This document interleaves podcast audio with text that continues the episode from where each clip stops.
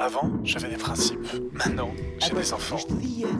Parentalité Mon Amour, votre magazine traitant de la famille, en partenariat avec la Cave de la Drôme et l'UDAF 26. Parentalité Mon Amour, une émission présentée par Bastien Hénard. Le besoin de répit peut concerner l'ensemble des parents et des familles plus largement. Il devient plus important, voire essentiel, quand on parle des aidants familiaux, parents ou enfants, qui représentent aujourd'hui 11 millions de personnes en France. La parentalité ne peut se concevoir que sur le long terme. L'accompagnement d'un proche fragilisé par l'âge, la maladie ou le handicap est une véritable course de fond. Le répit permet de faire une pause, de souffler, mais aussi de prévenir la grande fatigue, l'épuisement et au-delà le burn-out parental qu'entraînent ces situations. Demain 6 octobre, c'est la journée nationale des aidants au sens des aidants familiaux non professionnels. Une occasion pour nous euh, de parler des structures et des personnes qui permettent sur le territoire de prendre un bol d'air. Quand être aidant rend le quotidien épuisant, quand être parent et porter la charge mentale qui en découle abîme le bonheur qu'est la parentalité. Quelles sont ces structures? Comment et à quel moment y a-t-on accès? Comment s'autoriser le répit quand il s'agit de ses enfants? Pour échanger sur ces questions, j'ai le plaisir de recevoir euh, Rachel Cogne. Bonjour. Bonjour. Vous êtes, euh, vous êtes donc euh, référente à Bulder, c'est ça, hein, pour euh, Oui, la Drôme, ça. Euh, service de répit à domicile pour les proches aidants, de personnes fragilisées par l'âge, la maladie ou le handicap. Et je reçois aussi Eric Mougour, bonjour. Bonjour. Euh, Vous êtes directeur euh, pôle parentalité et accueil familial à la sauvegarde 26. Le portrait euh, du jour sera celui de Justine Louis, bénévole de l'association Femmes Répit. Et l'agenda des structures sera présenté en fin d'émission par Stéphanie Moncio. Bonjour. Vous êtes chargé de mission famille à l'UDAF de la Drôme et vous participez à la construction de cette émission. Commençons par la vision euh, des passants sur la no- notion pardon, de répit parental. Qu'est-ce que le répit parental? J'en ai pas la moindre idée. Bah, le répit, c'est être euh, soulagé, sans, sans souci par rapport à ses enfants. C'est quand on peut se débarrasser de ses enfants. Bah, c'est quand on fait une pause, euh, enfin quand on fait autre chose qu'être parent, quoi, qu'être avec ses enfants. Pourquoi, d'après vous, on a besoin de répit parental, c'est-à-dire de pause, de moments où euh, bah, il faut faire une pause dans la parentalité Ah, bah, Il y a des moments où on est un peu plus stressé, et du coup euh, on a un peu du mal à les supporter quand ils sont petits et tout ça, mais vraiment une pause, non. Mais bon, des fois c'est vrai qu'on est content quand les vacances se finissent ou qu'ils repartent à l'école. Euh, Voilà, ça nous fait un petit repos, mais c'est pas vraiment, euh, pas pour les abandonner, c'est que oui, ça fait du bien quand même. ça fait du bien. Pourquoi il n'y a pas de répit parental chez vous? Non, parce qu'une charge, la charge des enfants, c'est à plein temps. De toute manière, on est obligé d'être présent euh, tout le temps. Et c'est vrai que ben, des personnes qui sont séparées peuvent avoir justement cette forme de répit. Alors, ils ont besoin d'être beaucoup plus présents pendant, euh, pendant leur temps de garde. Mais c'est vrai que ça permet aussi d'avoir une soupape peut-être de, sécurité qui permet de, de lâcher un peu prise. Ah, parce que des fois, quand même, euh, on a besoin d'être tranquille, sans enfants, et, et avoir un autre rythme. Probablement pour euh, pouvoir être plus disponible avec ses enfants au moment où on, est avec eux. Encore faut-il euh, en avoir la possibilité. Ben, parce qu'on n'est pas juste euh, parent, parce qu'on est aussi euh, femme, homme, et qu'on a besoin aussi d'une vie sociale ou euh, enfin voilà, d'autres choses que d'être juste parent. Est-ce que vous avez éprouvé ce besoin en tant que parent de prendre du temps pour vos enfants, euh, donc sans enfants? Et est-ce que vous l'avez concrétisé comment? Oui, le besoin, oui. L'avoir la possibilité de le concrétiser, oui aussi, parce qu'on a la chance d'avoir des fois des grands-parents qui peuvent venir prendre le relais euh, une fois de temps en temps sur un week-end. Et donc du coup, ça, euh, une fois par an ou deux fois par an, ça fait du bien. Ah, on, prend, on se donne du temps régulièrement entre parents en se laissant euh, des, des temps de disponibilité. Après, c'est vrai que c'est une vanne qui revient régulièrement avec des personnes qui sont séparées en disant justement qu'ils ont des, euh, voilà, ils ont des temps libres et c'est vrai que c'est c'est quelque chose qui revient souvent. Bah, en fait, elle n'est pas là pendant les vacances. euh, elle est chez ses grands-parents, donc du coup, ça s'est fait un peu naturellement aussi. euh, elle est- Ouais, c'est un peu long quand même au bout de 10 jours, j'avoue. On pas l'avoir Bah oui, oui, au début c'était dur. Je, je me suis habituée, j'ai vu les bons côtés depuis, mais sur le moment c'était un peu dur. Euh, oui, bien sûr. Euh, après là, il est concrétisé parce qu'en étant sé- euh, parents séparés, ben, on a du temps sans enfants euh, régulièrement. Et euh, voilà. Du coup, le moment où on est avec les enfants, c'est vrai qu'on est quand même. Enfin, moi en tout cas, je suis quand même beaucoup plus disponible. Et alors, dernière chose, comment être parent sans s'oublier euh, complètement? Euh, je pense qu'on s'oublie. Tant qu'ils sont pas partis de la maison, je pense qu'on s'oublie, ouais. Mm. Ouais, ouais.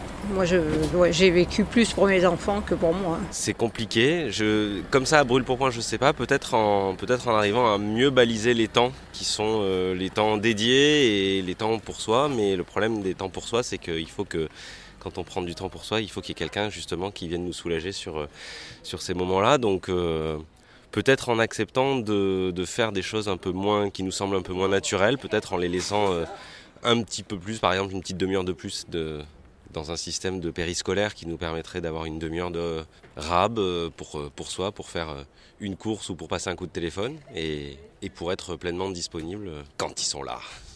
Je cherche encore la recette. En pensant à prendre du temps euh, pour soi, en s'autorisant à, à peut-être s'obligeant des fois à prendre euh, des temps euh, en dehors des enfants, quoi, soit en couple ou seul. S'autoriser, on va peut-être reparler euh, de ce mot tout à l'heure. Je voudrais une réaction de votre part, Rachel Cogne. On reviendra avec vous sur l'association Bulder en deuxième partie d'émission. Et peut-être une, une petite réaction à ce qui a été entendu là. Mais on voit combien le répit est important pour tous les parents, quelle que soit la situation, mais que c'est encore quelque chose qui est nouveau hein, euh, lorsqu'on parle de répit familial ou parental. Euh, bah pour eux, les parents, en fait, c'est tellement normal d'assumer leurs enfants euh, constamment qu'ils ont du mal encore à, aborder ce sujet-là. Hein. On le voit bien nous aussi dans nos interventions. Et ce qui, voilà, pour eux, c'est plus du répit au sein de la famille, qui est encore quelque chose de assez courant. Mais faire appel à, à quelqu'un d'extérieur, c'est plus difficile. Et c'est encore plus compliqué à ça actuellement. Oui. On va en parler euh, tout à l'heure avec vous dans des situations effectivement plus complexes. Euh, J'avais comme première question, Eric Beaubourg, euh, quelles, quelles, familles sont concernées par euh, le répit parental? Je crois qu'on aura compris euh, que c'est toutes les familles à des degrés et à des niveaux bien sûr euh, différents. Oui, c'est toutes les familles. Je crois que c'est très important. Euh, il n'y a pas de, de tri. Hein. C'est que tout le monde est, peut être dans des moments de sa vie. En, soit dans des difficultés passagères, soit durables, euh, être confronté à un besoin effectivement d'être autre chose que parent. Hein, je crois qu'on l'a bien entendu dans le reportage. Euh, voilà, c'est l'évolution aussi des structures familiales hein, qui euh, aujourd'hui euh, n'est plus la même qu'hier, tant mieux certainement, ou tant pis, je ne sais pas. en tout cas, aujourd'hui, il y a besoin effectivement de faire, de partager son temps. Voilà. Vous, vous m'avez parlé, euh, quand on s'est, euh, on s'est appelé pour, euh, pour parler de cette émission, de, de, solidarité familiale qui n'étaient plus les mêmes. C'était quoi avant C'est quoi aujourd'hui? Mais Je crois qu'on on est beaucoup dans, dans de l'isolement. Hein. Il y a beaucoup de familles monoparentales, il y a, beaucoup, il y a l'absence des grands-parents, euh, il y a énormément de familles seules. L'environnement même de voisinage, où il y a beaucoup de repli sur soi qui fait que le lien social est plus compliqué à mettre en place. On va arrêter avec cette parenthèse Covid, mais est-ce que ça a rajouté euh, la crise Covid? Ou ça a révélé peut-être. Ça a révélé, ouais. hein, ouais. Donc euh, voilà, la crise Covid a été un, vraiment un marqueur de solitude hein, Mhm. euh, pour les familles. Donc euh, voilà, et peut-être ou peut-être aussi un marqueur de, de, faire différemment demain. Alors on a cette phrase, moi qui m'a marqué, qu'on entend dans ce dans ce micro trottoir, qui, qui, est la question, mais qui est bien soulignée dans la réponse. On s'oublie quand on est parent. Oublier, s'oublier, c'est fort, très fort de sens, ça, Eric euh, Maubourg. Bah, soit on s'oublie parce que c'est très fatigant d'être parent, soit on s'oublie parce que effectivement on est dans, dans une société où aussi on doit penser plus à soi euh, aussi pour être meilleur parent. Hein, c'est ça aussi, c'est des sous-questions sous en, en, permanence. C'est comment effectivement être parent au quotidien en permanence, hein, un peu sacrificiel dans l'histoire où euh, la mère s'occupait des parents, les pères s'occupaient des parents. Aujourd'hui, effectivement, un rééquilibrage, on le voit dans toute la société, hein, le, ré le rééquilibrage de, de, bien diviser le temps professionnel, le temps personnel, le temps familial et le temps parental, le temps de l'action auprès des enfants. Donc voilà. Donc il y a quelque chose qui se joue là en termes effectivement de, de meilleure qualité euh, à être parent peut-être. Alors vers le répit, c'est aussi euh, s'autoriser on, avait, on a dit aussi ensemble, euh, on a parlé de sentiment de honte presque à, euh, laisser ses enfants, à, à, prendre du temps pour soi. On a l'impression qu'il y a la pression sociale peut-être qui fait ça, qui crée ce sentiment? Bah, C'est-à-dire, euh, effectivement, de, de dire qu'on n'en peut plus avec ses enfants. ça euh, se dit pas, en ça fait. se dit pas, alors qu'on le vit au quotidien.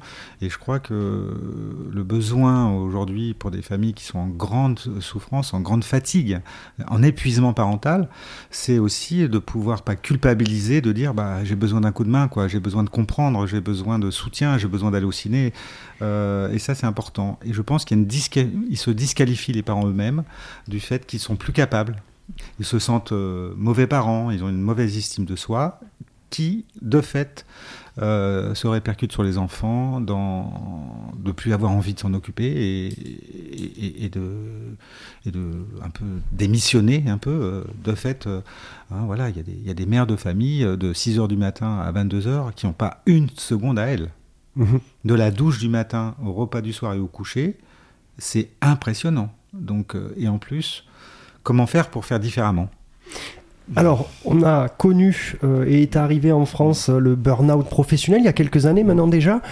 On parle de burn-out parental. Quand vous parlez de ces journées euh, mm-hmm. continues sans une minute à soi, mm-hmm. et on revient au à soi, on arrive à ce burn-out. Comment il, comment il arrive ce, ce, burn-out chez ses parents? Alors peut-être plus dans les familles monoparentales, et je ne sais pas encore si, si c'est ça ou en précarité.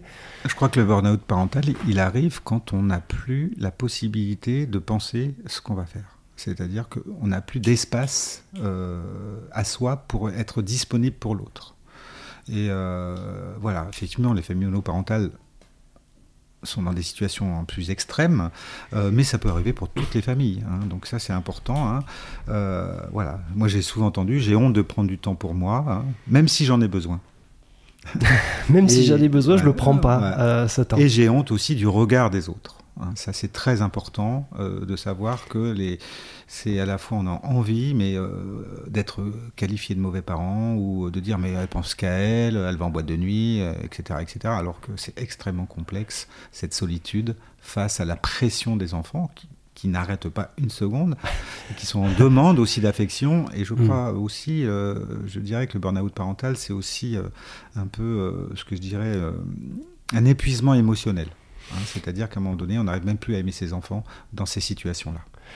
On parle de, de, pression sociale comment c'est possible? Tout le monde, enfin tout le monde, non pas tout le monde, mais beaucoup de personnes et beaucoup de familles mm. existent avec des enfants pourquoi il y a une pression alors que tout le monde finalement euh, vit un peu la même chose? C'est qu'on se le dit pas, on se regarde genre euh, ben, toi euh, tu m'as l'air fatigué dans ta parentalité alors que moi je le suis pas.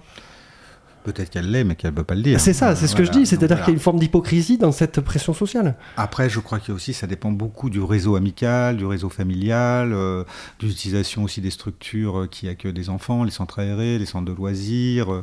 voilà, donc effectivement, est-ce qu'on est qu'on laisse aussi plus l'enfant à l'autre qu'avant? Je sais pas, euh, avant on partait de l'école tout seul avec son sac, aujourd'hui on doit accompagner l'enfant à l'école. Bon, est-ce que la rue est plus dangereuse qu'avant? J'en sais rien. c'est ça, on se pose la question, euh, et du coup l'arrivée des portables dans les poches, on va peut-être pas faire la parenthèse, mm. euh, dans les poches des enfants, pour faire plaisir quand même beaucoup aux parents, c'est l'idée. Oui, écoutez, ça c'est l'évolution. Hein. Il faudra bien faire avec et pourquoi pas. Alors on parle de, répit, euh, on l'a entendu, ce, répit, euh, il, a, il a quelque chose de très positif sur la famille, c'est qu'il va créer des temps euh, beaucoup plus sereins avec ses enfants derrière. C'est en ça qu'il faut le développer aussi. Oui. Alors le, répit quand même, ce n'est pas c'est pas c'est pas un centre aéré, hein, c'est pas c'est pas un acte de loisir, c'est aussi une aide, un lieu ressource pour les familles pour comprendre aussi ce qui se passe et peut-être recréer du lien social. Hein. Je crois qu'il faut mhm. les, ma collègue en, parlera certainement mieux que moi, mais il faut absolument que que le répit s'accompagne de soutien à la fonction parentale, c'est-à-dire de, de, créer du réseau, de, de lieux ressources, d'échanges entre pairs, ouais, je suis pas toute seule, quoi. Je suis pas mmh. tout seul euh, à être dans cette situation. Voilà. Donc euh, voilà, le répit c'est aussi un, soit au domicile, soit effectivement ça peut être des séjours avec des, avec des, familles et leurs enfants. C'est aussi euh, comment euh, laisser peut-être d'autres s'occuper de nos enfants sans qu'on soit complètement euh, submergé par cette culpabilité de pas de pas réussir à être parent. Mais ça, je sais pas si on peut un jour le dire qu'on réussit.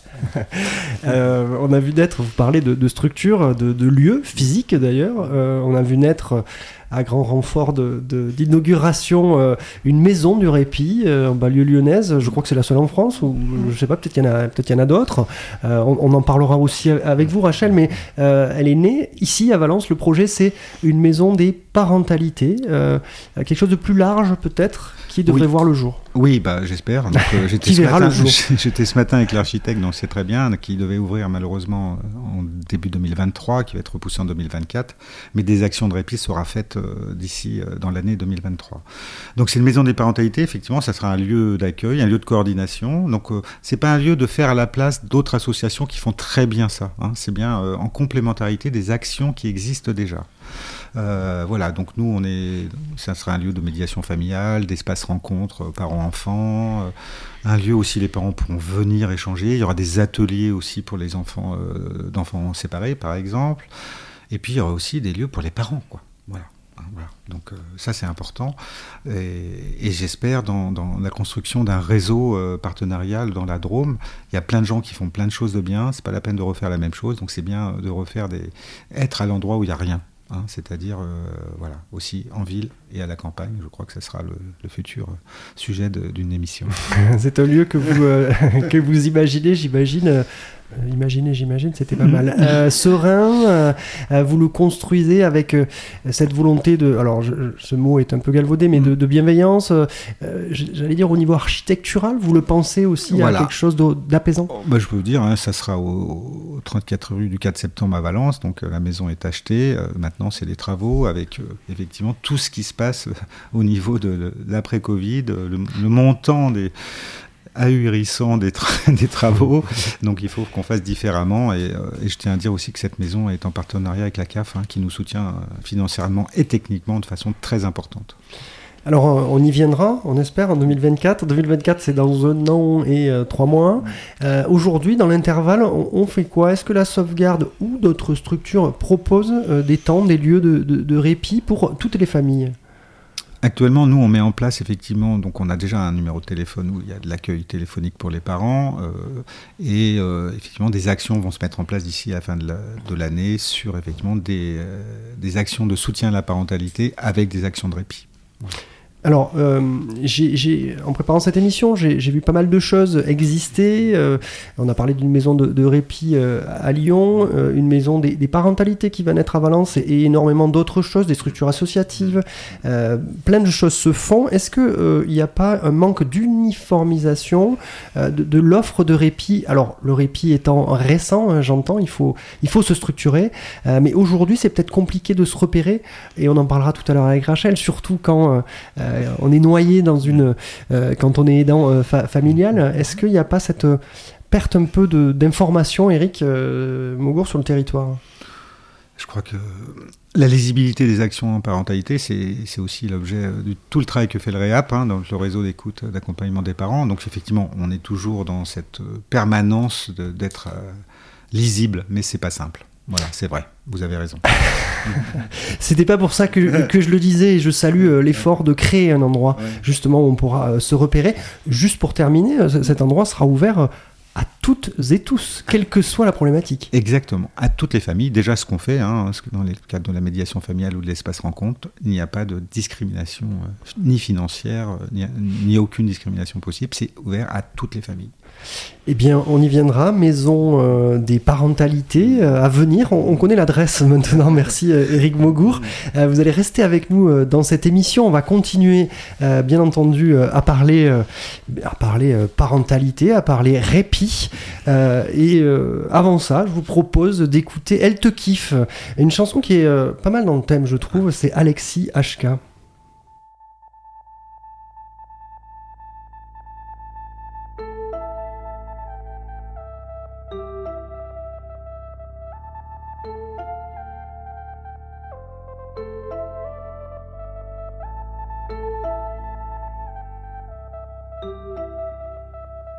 J'aurais voulu une maman à l'ancienne qui attend sur le seuil en souriant, qui porte un tablier à l'ancienne avec écrit dessus ta maman qui t'aime, une maman d'intérieur qui reçoit ses amis pour parler de Tupperware et de son mari, une femme d'assureur, heureuse de sa vie, une maman sans envie d'ailleurs. Elle te kiffe ta mère, mais souvent, elle préfère aller danser et boire en rêvant. Elle te kiffe ta mère, et pourtant, elle aime aussi les hommes plus grands. Comme elle ne te voit qu'une semaine, sur deux, elle retrouve sa vie d'avant, sa vie de demoiselle à l'ancienne, même si elle va sur ses 43 ans, une maman sur Tinder qui reçoit ses amis pour parler de ses amants qui partent sans bruit quand ils ont eu leurs heures de plaisirs assouvis, une maman qui s'ennuie d'ailleurs.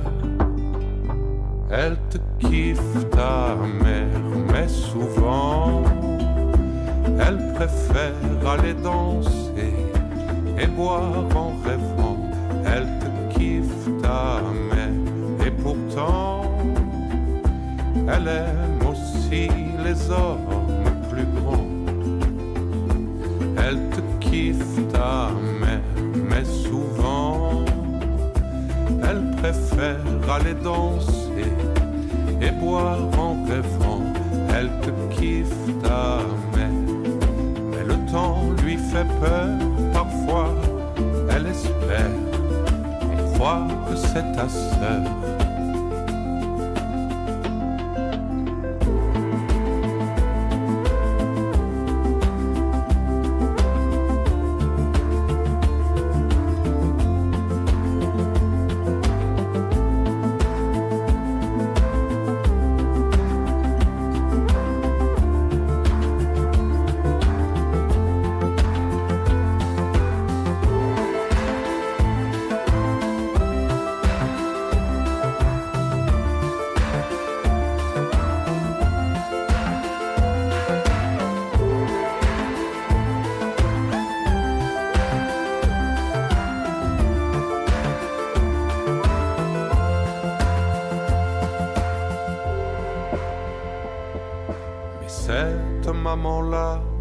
C'est la tienne.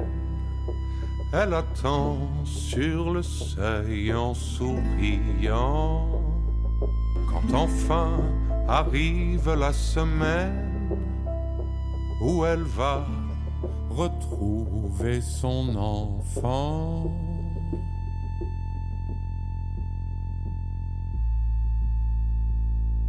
Parentalité Mon Amour, votre magazine traitant de la famille. Un magazine proposé en partenariat avec la CAF de la Drôme et l'UDAF 26. Et c'est un magazine proposé euh, sur plusieurs radios associatives dromoises du territoire, Soleil FM, RDIWA, Radio Saint-Ferréol et Radio Royan. On les salue toutes les quatre. Je vous propose tout de suite d'écouter le portrait euh, du jour et c'est euh, Justine Louis, bénévole de l'association Femmes Répit. C'est parti. Justine Louis. Animatrice sur les séjours et je suis aussi euh, cofondatrice de l'association Femmes Répit. L'association Femmes Répit, c'est une association qui vise à accompagner des femmes euh, qui ont été victimes de violences conjugales, qui ont ou pas des enfants, et principalement dans des séjours de répit. Après, on a d'autres actions, euh, comme organiser de l'événementiel pour sensibiliser euh, un maximum euh, le public auprès des questions de violences conjugales, des questions de genre et, et les violences sexistes. Le répit, c'est un accompagnement qui est euh, ni dans l'urgence, ni dans la longue durée. C'est euh, un accompagnement qui permet euh, d'offrir euh, un temps adapté à des personnes qui ont des problématiques spécifiques. En fait, le répit, c'est né pour accompagner les, les aidants familiaux dans des dans des familles où il y avait des, des personnes atteintes de, maladies graves ou de handicap. Et euh, du coup, euh, on a travaillé dans ces milieux-là avec euh, une autre animatrice dans des séjours de répit pour des enfants en soins palliatifs. Et en fait, on s'est dit que ça pouvait tout à fait être adapté aux femmes victimes de violences conjugales. Donc oui, il y a différentes formes de répit, mais après, on retrouvera toujours le fait que c'est l'individu qui est au centre du parcours et qui a des dispositifs pour lui permettre de, de mieux vivre ces problématiques. Donc l'individu au centre du parcours, c'est euh, c'est-à-dire qu'on le met, qu'on crée des activités, des euh, dispositifs adaptés à ses problématiques, ses besoins et son rythme. Par exemple, nous, dans le cadre de nos séjours, on est sur des activités de bien-être, des activités créatives et, et sportives, par exemple, parce qu'il va y avoir des problématiques en lien avec le corps, parce qu'il va y avoir besoin d'utiliser sa créativité. La créativité, c'est une capacité aussi à rebondir face à une ou des problématiques et aussi se remettre au centre de sa vie. Et après, par exemple, le bien-être, bah, c'est quel rapport au corps j'ai, euh, comment je me sens avec mon corps, sachant que dans beaucoup de cas, ces femmes ont eu des violences aussi euh, physiques. Qu'est-ce qui m'a motivée à être bénévole? C'est euh, personnel, c'est ma maman qui a été victime de violences conjugales quand j'étais adulte c'est quelque chose qui m'a beaucoup choquée. Du coup, je, je, me suis sentie aussi un peu démunie. Et puis, j'ai vu aussi dans quelle situation ça pouvait mettre, la mettre. Puis, au, fil, au fur et à mesure quand j'en parlais avec d'autres personnes, je me rendais bien compte que bah, elle n'était pas seule, ça c'est sûr, et qu'il euh, y avait besoin de faire quelque chose, en tout cas d'offrir un autre dispositif, quelque chose qui était complémentaire à ce qui existait déjà.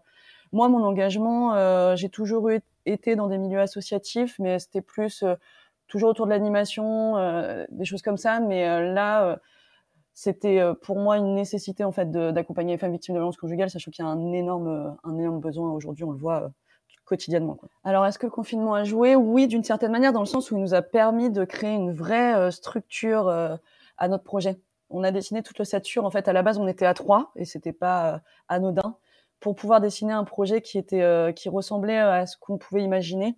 Et aussi, grâce à ça, on a créé un diagnostic pendant cette période à destination de femmes qui avaient été victimes ou de professionnels qui les accompagnent.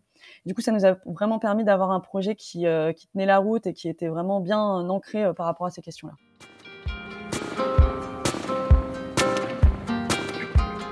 Alors, on, peut faire dans l'ordre. Un séjour de répit, ça, ça fonctionne déjà. On travaille avec une travailleuse sociale. Enfin, dans l'association, il y a une travailleuse sociale, une psychologue, qui elles sont en lien avec des partenaires en fait qui accompagnent des professionnels qui accompagnent des femmes victimes de violences conjugales.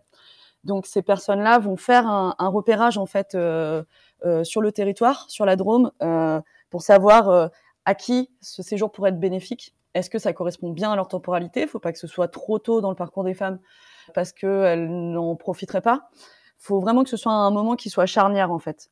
Ensuite, faut pas que ce soit dans l'urgence. Il y a tout plein de critères en fait de sécurité aussi, donc il ne doit pas y avoir de, de téléphone grave danger, de bracelet anti-rapprochement, de mesures d'éloignement pour éviter euh, bah, toute euh, intrusion euh, d'un conjoint violent.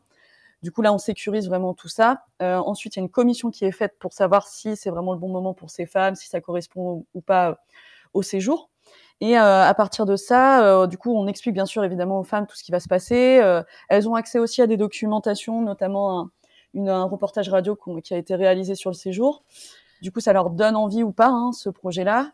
Après le départ, du coup, tout est pris en charge par l'association. Donc, on vient les chercher à leur domicile ou dans leur lieu d'hébergement. Et ensuite, on les amène dans un lieu euh, qui est tenu secret, pour des raisons évidentes de sécurité. Et, euh, et, là, du coup, elles sont par deux, en fait, dans des petites maisons, on va dire. Et euh, il y a des activités qui sont proposées en commun. Elles sont jamais obligées de les faire, mais en général, tout le monde participe. Et du coup, ces activités, ce que je disais, il va y avoir des activités physiques et sportives adaptées, de la créativité et des, des moments de bien-être. Et autour de ça, tout ce qui est vie quotidienne, on est dans un lieu aussi où bah, il y a un sauna, une piscine. Enfin, on essaie, on est en pleine nature aussi. Du coup, les femmes peuvent aller se promener, faire ce qu'elles veulent, écouter leur rythme et se poser si besoin, se reposer. À partir de ça, du coup, il y a toute une vie collective qui s'installe. Si elles veulent participer à la cuisine ou pas, elles le peuvent, euh, tout ça. Suite au séjour de répit, on retrouve les femmes un mois après pour voir l'évolution suite au séjour.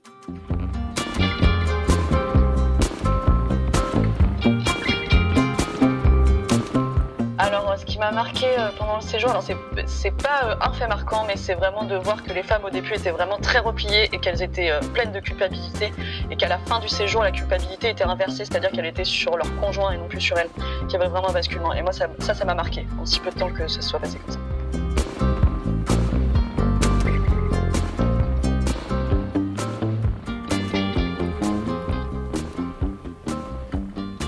Un séjour euh, de répit. Euh, on vient donc euh, d'écouter cette bénévole de Femmes Répit. Peut-être une réaction de, chacun de vous. Je voudrais commencer par Eric Maugour sur cette, cette association et cette démarche. Ce qui est intéressant dans, le témoignage de Justine, c'est que c'est pensé, c'est-à-dire que c'est c'est au service des femmes euh, victimes de violences conjugales à un certain moment de leur vie. Hein, c'est ça qui est intéressant et, euh, sans jugement et sans condamnation euh, de l'autre, mais bien centré sur la personne qui a besoin de se ressourcer ou de se reconstruire dans un moment difficile de sa vie.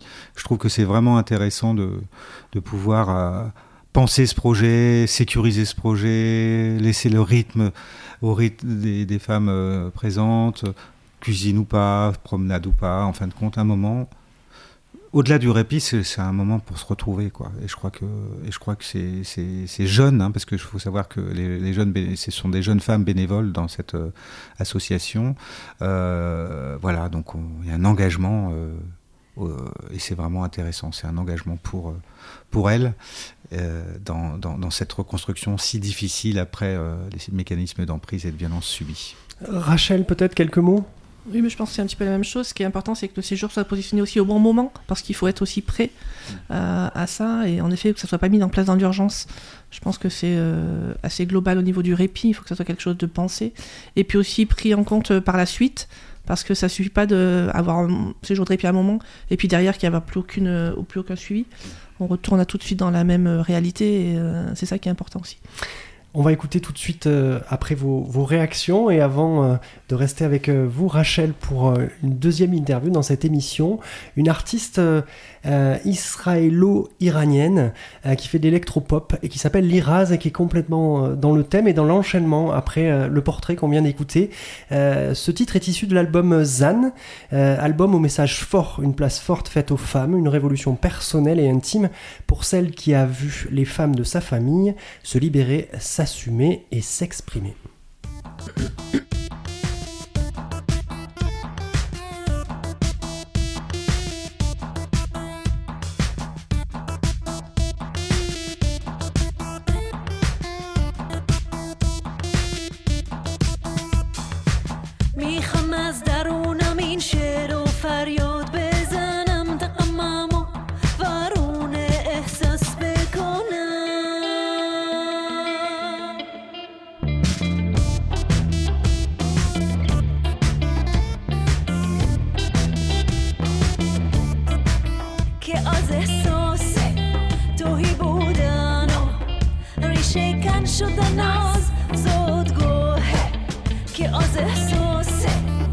گاهی بودن و نمیشه کن شدن از زودگوه. وقتی می‌خونم نقش تهران. مجسم میشه جلوی چشم. وقتی می‌خونم نقش تهران. مجسم میشه جلوی چشم.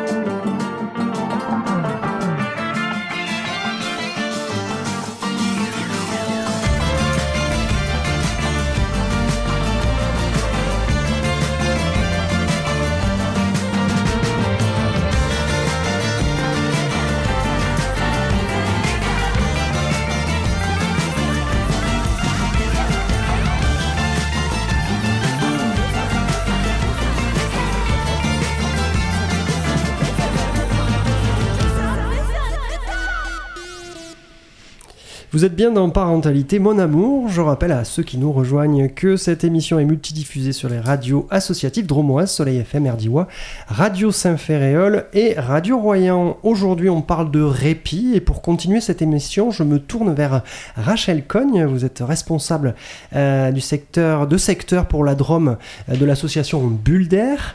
Je voudrais savoir d'abord en quelques mots euh, si vous pouviez nous décrire l'association Bulle d'air, de quel constat est-elle partie? Donc Bulder est une association qui propose du répit à domicile et qui en fait est, est issue du concept du baluchonnage québécois qui a été mis en place il y a longtemps, notamment pour accompagner les aidants des personnes atteintes de troubles cognitifs au Québec.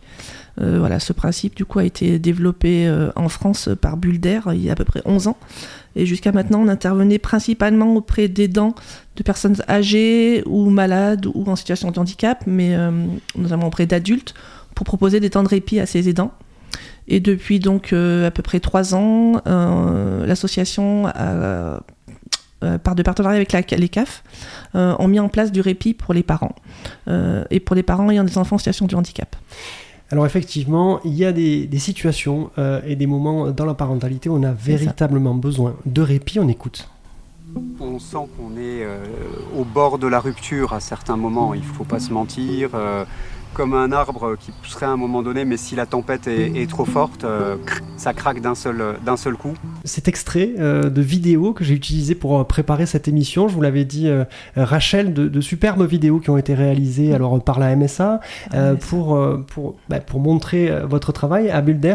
c'est des vidéos à voir véritablement. et vous mettez donc en avant les différents intervenants autour de, de, votre action. Et je voulais savoir, il nous parle de l'arbre qui va craquer. Comment on repère et comment on mesure les signes de l'épuisement? Ben, Simplement, les parents souvent euh, font, appel à, leur entourage ou au service euh, des, instituts, hein, euh, au CMS, assistance sociale, et ils montrent à quel point leur épuisement est, fort. Ils ne peuvent plus prendre en charge leur enfant, leur nous en situation de handicap, et ils sont vraiment prêts à, à craquer et et vraiment à, un niveau euh, qu'on ne peut même pas imaginer, je pense, parfois.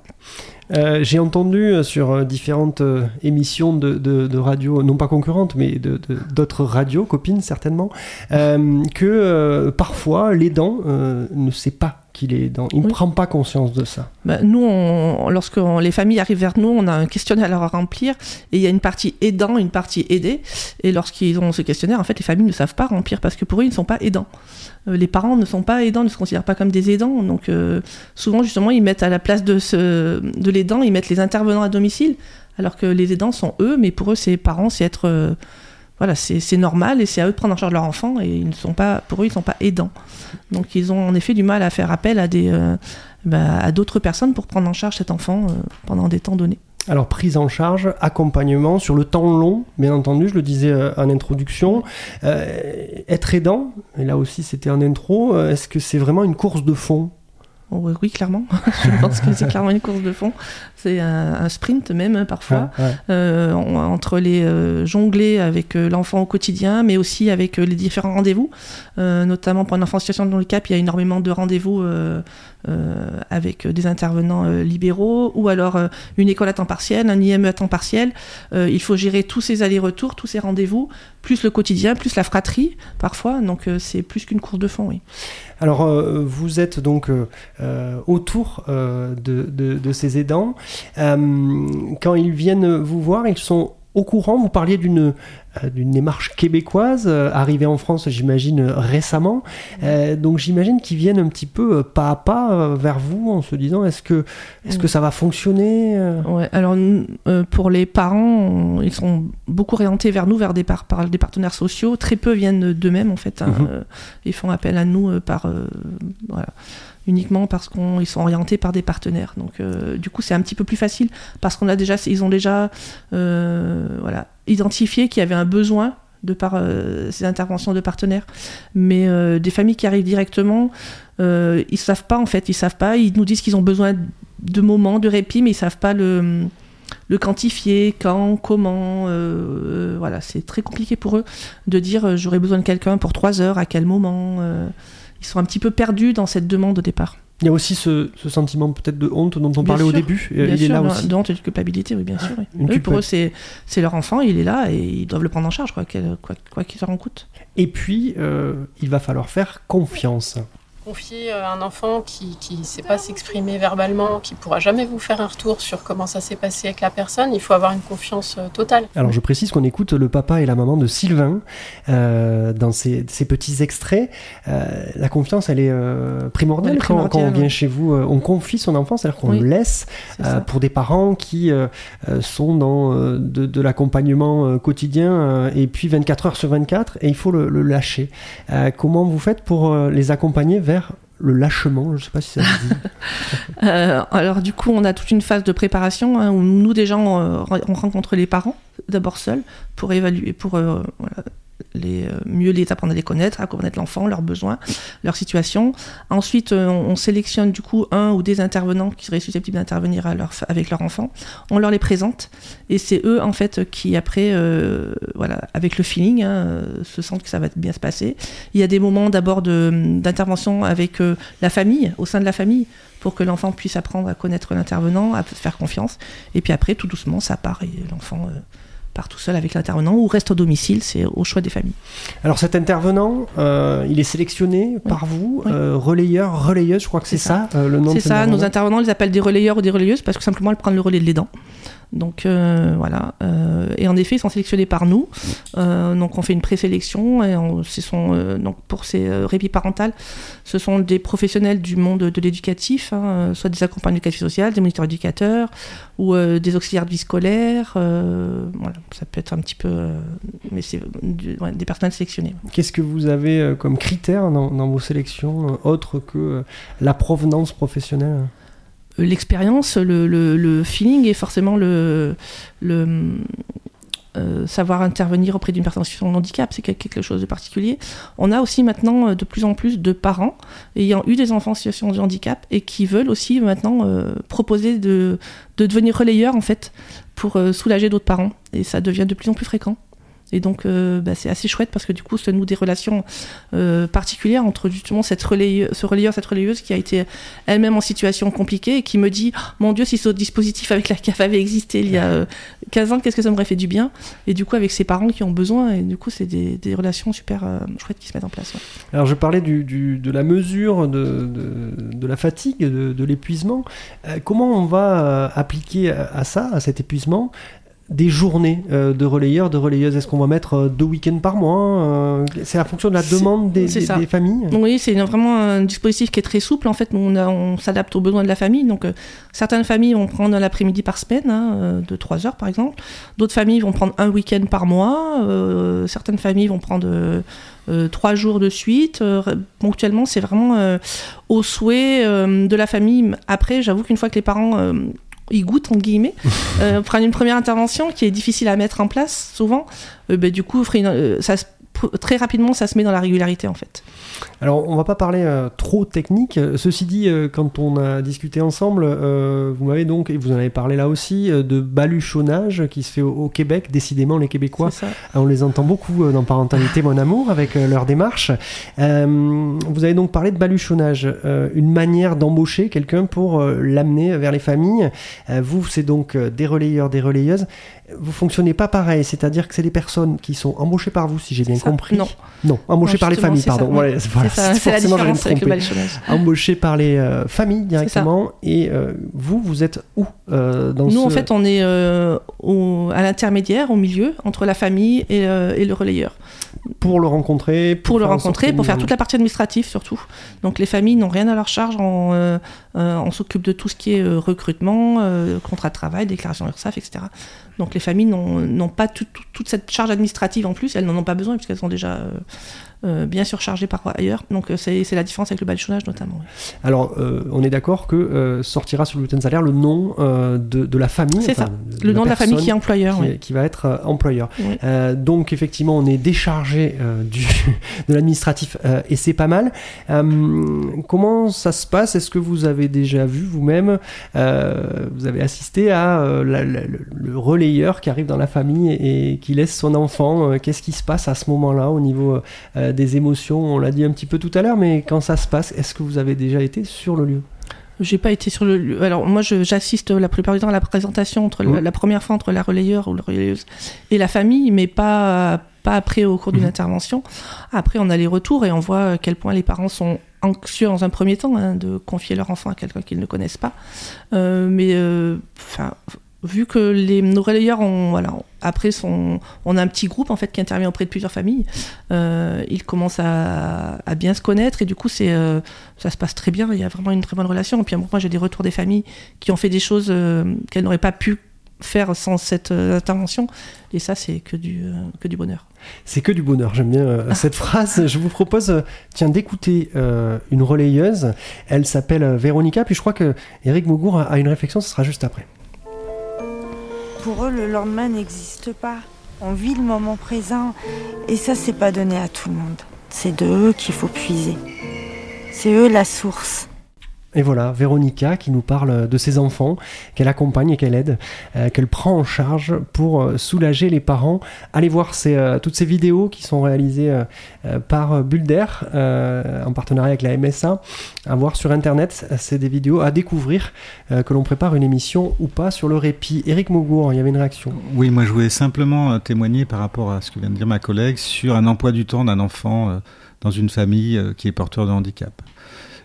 Imaginez-vous du lundi au dimanche euh, sur une heure de scolarité par jour, chez l'orthophoniste le soir, euh, il va faire du judo euh, le mardi midi, il va à l'école une heure, c'est l'enfer pour les familles. C'est-à-dire qu'aujourd'hui, il n'y a plus de continuité de prise en charge. Tout est ambulatoire, si je peux dire, qui donc effectivement demande des efforts in- incroyables aux familles qui doivent s'adapter eux aux institutions et les institutions s'adaptent plus aux besoins des enfants.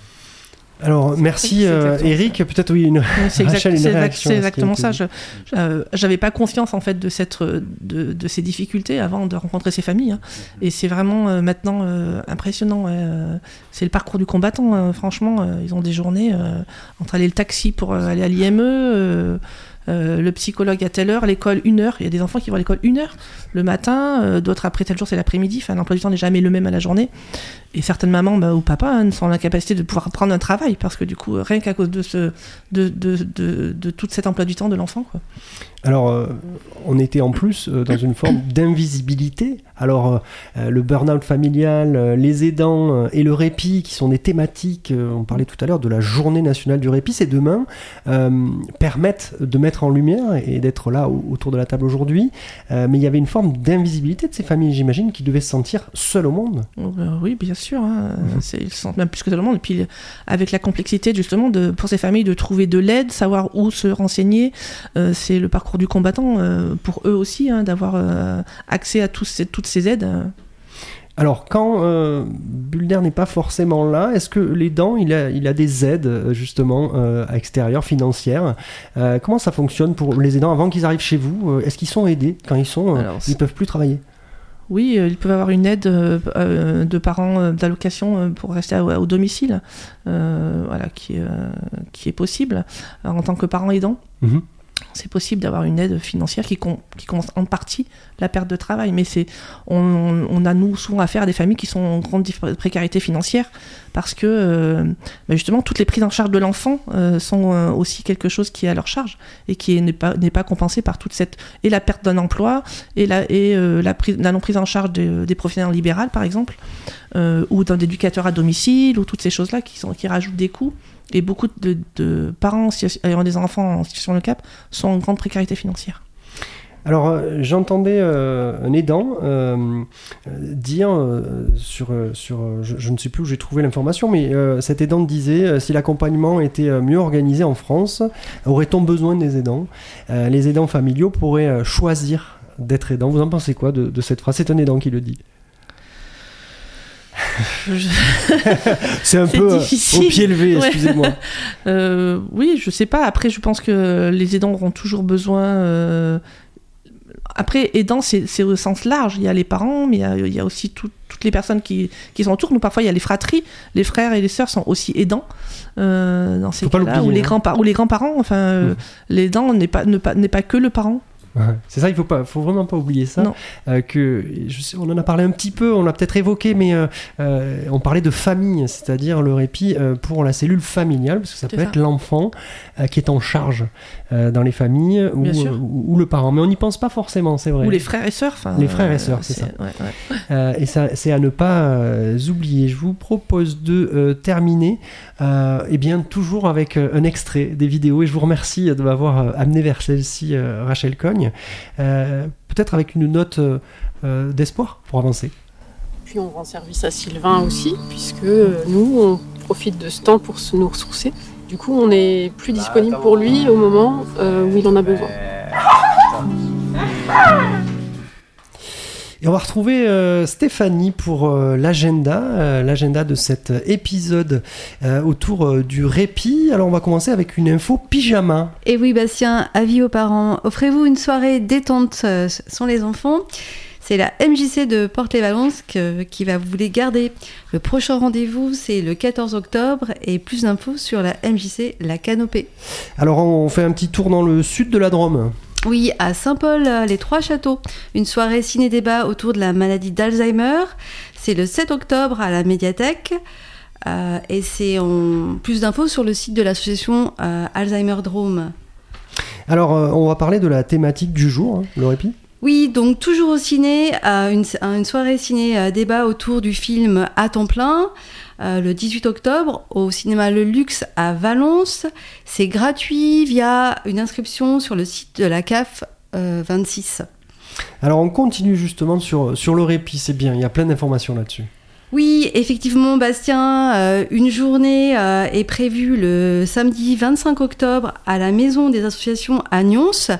Donc il y aura des conférences, des ateliers, des, un concert, c'est de 10h à 19h et vous allez avoir plus d'infos euh, au carrefour euh, des habitants de Nyons. Alors on va faire un petit tour du côté de novembre, moi les deux informations. Oui, deux infos. Donc la première, c'est une rencontre after work, euh, être dit et alors. C'est animé par les bénévoles de l'APEDA. Ça a lieu le lundi 14 novembre en soirée de 17h30 à 20h. Et rendez-vous à la MPT du plan à Valence. Allez, on termine cet agenda avec de la lecture. Oui, un tout nouveau festival. C'est un festival pop-up du, autour du livre animé. Et ça a lieu entre les 25 et 27 novembre 2022 à la médiathèque François Mitterrand à Valence. Merci beaucoup euh, Stéphanie pour ce premier agenda. On se retrouve euh, très prochainement. Euh, Ce 29e numéro du magazine Parentalité Mon Amour se termine. Merci de nous avoir suivis. Merci à mes invités du jour, Rachel Cohn de Bulder, service de répit à domicile pour les proches aidants de personnes fragilisées par l'âge, la maladie ou le handicap. Et à Eric Mogour, directeur pôle parentalité accueil familial à la sauvegarde 26. Euh, Merci à la CAF. Merci. Merci. Merci beaucoup à tous les deux. Merci à la CAF de la Drôme et à l'UDAF 26. Merci à Eric Barral pour la réalisation de cette émission et à Raphaël Terrivillet pour le montage du portrait. Le prochain numéro aura lieu le mercredi 30 novembre. Nous aborderons les familles des villes et les familles des champs. Cette émission a été produite et réalisée dans les studios de Radio Méga à Valence. Elle est multidiffusée sur les radios associatives Dromoise, Soleil FM, RDIWA, Radio Saint-Ferréol et Radio Royan. Vous pouvez euh, retrouver cette émission en intégralité sur les sites internet de ces radios et sur le radio-méga.com, caf.fr, udav26.fr. A très bientôt dans Parentalité, mon amour.